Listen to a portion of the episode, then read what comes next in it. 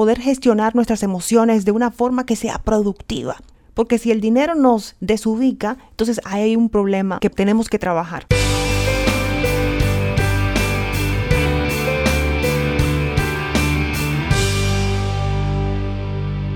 De regreso en otro episodio más de Empresarias Cristianas. Jesús es mi mastermind. Yo soy Daisy Cedeño, su anfitriona. Y seguimos con la serie. ¿Estás dando el 100%? En el día de hoy vamos a tocar el mundo de las finanzas, el mundo del crecimiento financiero, que es también otro síntoma de todo lo que está pasando en nuestro interior. Todo lo que pasa en nuestro espíritu se refleja afuera. Y hay muchísimas estrategias que podemos utilizar para llegar a esa sanidad, para estar en paz con nuestro dinero, para que el dinero no sea nuestro centro. Al contrario, eso es algo dañino. El dinero va y viene, es cosa del mundo, pero tiene que haber una paz, una relación sana con nuestras finanzas, verlo como lo que es. Herramientas para poder servir, ayudar, crecer, impactar al mundo de forma positiva. Eso es todo no nos define, simplemente es. El único que es nuestra fuerza, nuestra roca, es nuestro Señor Jesús. Entonces, para tener esa mirada práctica, se podría decir, a mi percepción, es empezar a evaluar cómo es mi relación con el dinero, tener metas claras, ponerlos todo en papel, evaluar nuestro negocio, cómo está rindiendo y evaluarlo de una forma práctica, no ponerle la emoción. Tenemos que ser frías cuando se trata de esto de interactuar con el dinero en el sentido de que no nos domine, poder gestionar nuestras emociones de una forma que sea productiva. Porque si el dinero nos desubica, entonces hay un problema que tenemos que trabajar. Y me incluyo, o sea, eso es parte de mi camino al ser empresaria. A veces uno ve los números y uno dice, wow, ¿qué está pasando? ¿Qué es esto?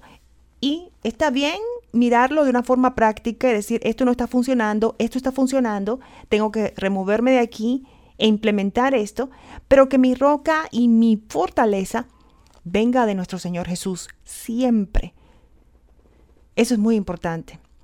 No pasa de un día para otro, es, yo creo que es un camino para todas. Hay personas que tienen que trabajar más que otras, hay personas que este es el reto número uno. O sea que evaluarlo de una forma que sea productiva, y ponlo en papel, escribe tus metas. Define las diferentes áreas, cómo estás organizando tu dinero, cómo estás invirtiendo tu dinero, dónde estás localizando tu dinero y si tu negocio está rindiendo lo que debe rendir, sino evaluar algunas cosas.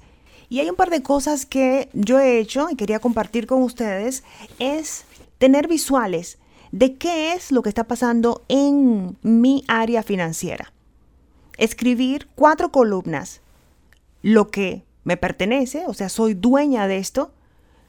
Por otro lado, lo que gano cada mes es lo ideal para tener una idea de 30 días, lo que debo y los gastos. Cuatro columnas. Es como si fuera una mirada a qué está pasando mensualmente en tu área financiera. Mirar cuáles son los gastos que en verdad son beneficiosos para mi empresa, para mi hogar, para mi vida y tener en cuenta qué es lo que tengo, casa, tengo ahorros, qué tengo en mi chequera, saber con exactitud qué está pasando.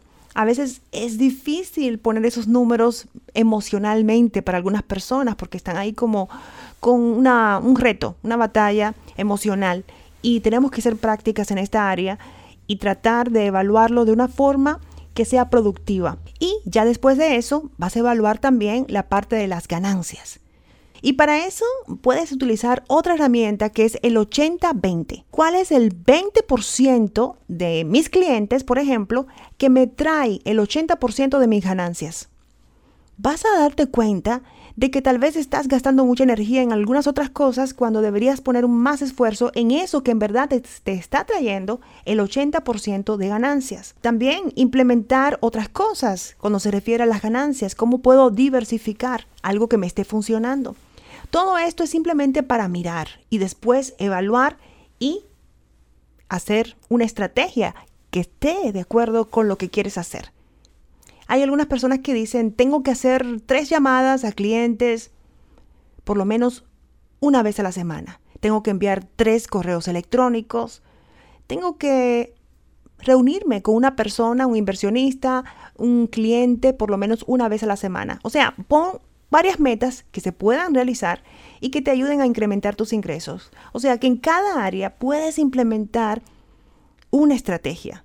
Estamos en la serie Estás dando el 100% acá en Empresarias Cristianas y por supuesto, como siempre, dejamos con versos de la Biblia que nos pueden ayudar a conectar con el mensaje que traemos. Recuerda que el dinero es simplemente una energía, es una herramienta y nuestra relación con el dinero es un síntoma de algo que tenemos que trabajar en nuestro interior. Todas tenemos retos. Yo tengo que trabajar esto, ustedes tal vez en otro nivel, dependiendo de cómo están, pero es parte de la vida y es parte de ser empresaria. Proverbios 10:22. La bendición del Señor es un tesoro nunca viene acompañada de tristeza.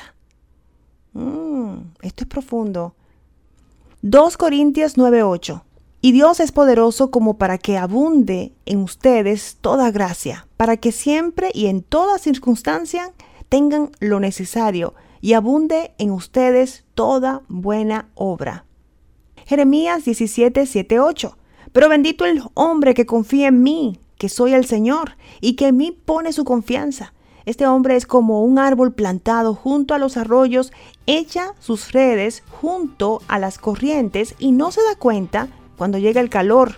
Sus hojas siempre están verdes y en los años de sequía no se marchita ni deja de dar fruto. Esto es Empresarias Cristianas. Jesús es mi mastermind. Recuerda que puedes conectar con nosotras por las diferentes redes sociales. Estamos en Facebook, Instagram y también en nuestro grupo en Facebook, Empresarias y Emprendedoras Cristianas. También comparte, suscríbete y comenta sobre nuestro podcast. Hasta la próxima, en otro episodio de Empresarias Cristianas.